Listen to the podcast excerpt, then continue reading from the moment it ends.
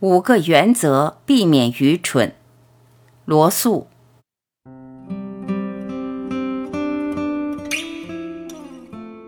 怀有各式各样愚蠢的见识，乃是人类的通病。要想避免这种通病，并不需要超人的天才。下面提供的几项简单原则，虽然不能保证你不犯任何错误，却可以保证你避免一些可笑的错误。一，如果一个问题但凭观察就可以解决的话，那就请您亲自观察一番。亚里士多德以为妇女牙齿的数目比男人少，这种错误他本来是可以避免的，而且办法很简单，他只需要请他的夫人把嘴张开，亲自数一数就行了。但他却没有这样做，原因是他自以为是，自以为知道，而实际上自己并不知道，这是我们人人都容易犯的一种致命错误。我自己就以为刺猬爱吃油虫，理由无非是我听人这么讲过。但是如果我真的要动手动脚写一部介绍刺猬习性的著作，我就不应该妄下断语，除非我亲自看见一只刺猬享用这种并不可口的美餐。然而亚里士多德却不够谨慎。古代和中古时代的著作家谈起麒麟和火蛇来头头是道，但是他们当中的谁也没有觉得，既然如此，自己从未见过任何麒麟和火蛇，那就必须避免武断。二，许多事情不那么容易用经验加以检验。如果你像大多数人一样，在许多这类事情上有颇为激烈的主张。也有一些办法可以帮你认识自己的偏见。如果你一听到一种与你相左的意见就发怒，这就表明你已经下意识地感觉到你那种看法没有充分理由。如果某个人硬要说二加二等于五，或者说冰岛位于赤道，你就只会感到怜悯而不是愤怒，除非你自己对数学和地理也是这样无知。因而，他的看法竟然动摇了你的相反的见解。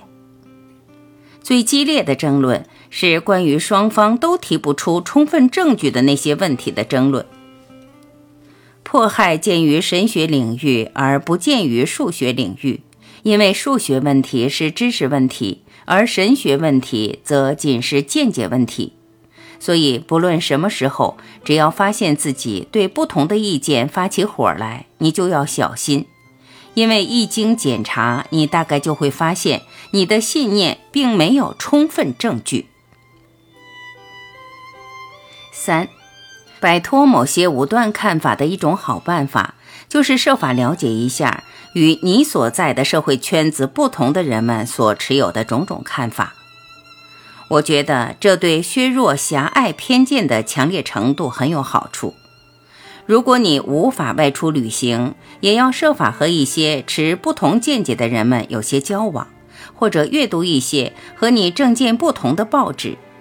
如果这些人和这种报纸在你看来是疯狂的、乖张的，甚至是可恶的，那么你不应该忘记，在人家看来你也是这样。双方的这种看法可能都是对的，但不可能都是错的。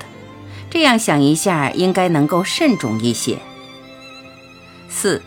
有些人富于心理想象力，对于这些人来说，一个好办法便是设想一下自己在与一位怀有不同偏见的人进行辩论。这同实地跟论敌进行辩论比起来，有一个也只有一个有利条件，那就是。这种方法不受时间和空间的限制。圣雄甘地就对铁路、轮船和机器深表遗憾，在他看来，整个产业革命都要不得。也许你永远没有机会真的遇见一位抱有这种见解的人，因为在西方国家里，大多数人都把现代技术的种种好处视为当然。但是，如果你确实想同意这种流行的看法乃是正确的，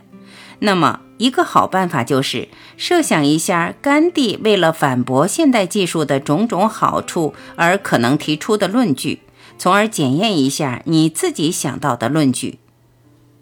我自己有时就因为进行这种想象性的对话，而真的改变了原来的看法；即令没有改变原来的看法，也常常因为认识到假想的论敌有可能蛮有道理，而变得不那么自以为是。五，对于那些容易助长你狂妄自大的意见，尤宜提防。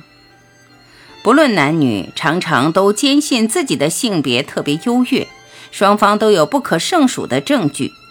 如果你自己是男性，你可以指出大多数诗人和科学家都是男子；而如果你是女性，你可以用大多数罪犯也都是男子来反唇相讥。这个问题本来就根本无法解决，但是自尊心却使大多数人都看不到这一点。不管我们属于世界上哪个国家，我们大家总是认为我们自己的民族比所有其他民族都优越。既然每个民族都有自己特有的长处和短处，我们就把自己的价值标准加以调整，以便证明自己民族的长处乃是真正重要的长处，而其缺点相对来说则微不足道。在这个问题上，一位明白事理的人也一定会承认。他没有明显正确的答案。由于我们无法和人类之外的智者辩论清楚，所以要处理这个人之作为人的自高自大的问题就更加困难了。就我所知，处理这个普遍存在的人类自高自大问题的唯一方法，就是要经常提醒自己，在茫茫宇宙中一个小小角落的一颗小小星球的生命史上。人类仅仅是一个短短的插曲，而且说不定宇宙中其他地方还有一些生物，它们优越于我们的程度，不亚于我们优越于水母的程度。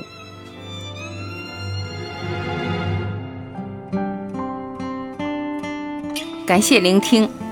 我是晚琪，再会。